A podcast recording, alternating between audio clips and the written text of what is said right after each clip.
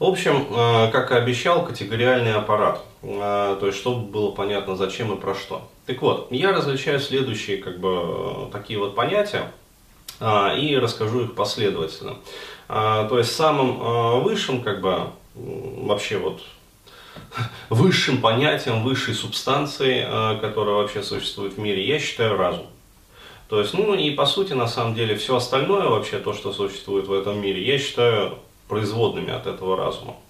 Вот. И я считаю, что разум, а, ну вообще вот ум, а, в зависимости там от различных условий может принимать различные как бы состояния. То есть это своего рода, а, ну такое вот некое уплотнение что ли материи. То есть от материй как бы исключительно таких вот тонких, э, ну то есть э, неких подобий там энергетических каких-то полей информационных, э, до непосредственно уже уровня ну, нашей физиологии, нашей с вами физиологии, то есть что это? Это работа различных систем организма, взаимодействие, там, нейромедиаторы, нейротрансмиттеры, различные там системы регуляции, то есть вот, и как вот разум, на мой взгляд, взаимодействует вот с телом. А, то есть я считаю, что самым высшим вот состоянием как бы а, является, а, собственно, состояние разума. Ну, то есть такое вот определение. То есть для меня вот эти вот состояния разума это ну, еще раз говорю, я считаю, что разум а, носит все-таки материальную какую-то основу. А вот другое дело, что эта материальная основа, вот она как-то не обнаружима современными там, методами детектирования, там, регистрации.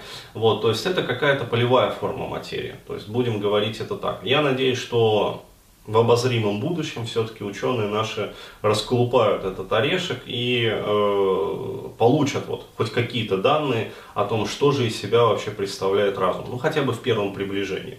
То есть мне самому это очень интересно.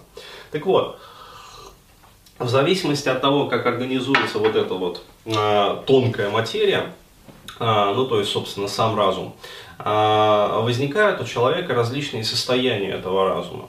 То есть и а, ну, есть э, некие такие самые высшие состояния, а вот э, в НЛП это называются ресурсные состояния высшего порядка. Ну, например, одно из них э, является вот состоянием любви. А не той любви там между мальчиком и девочкой, когда там, ну то есть вот любовь такая плотская, которая суть по сути инстинкты в своей основе, то есть вижу девочку, хочу ее, там девочка видит мальчика, там хочет его, вот, и у них типа любовь. На самом деле это как бы не любовь, это влечение вот, как сказать, тела друг к, друг, э, друг к другу, вот. Сделаем отбивку небольшую сейчас.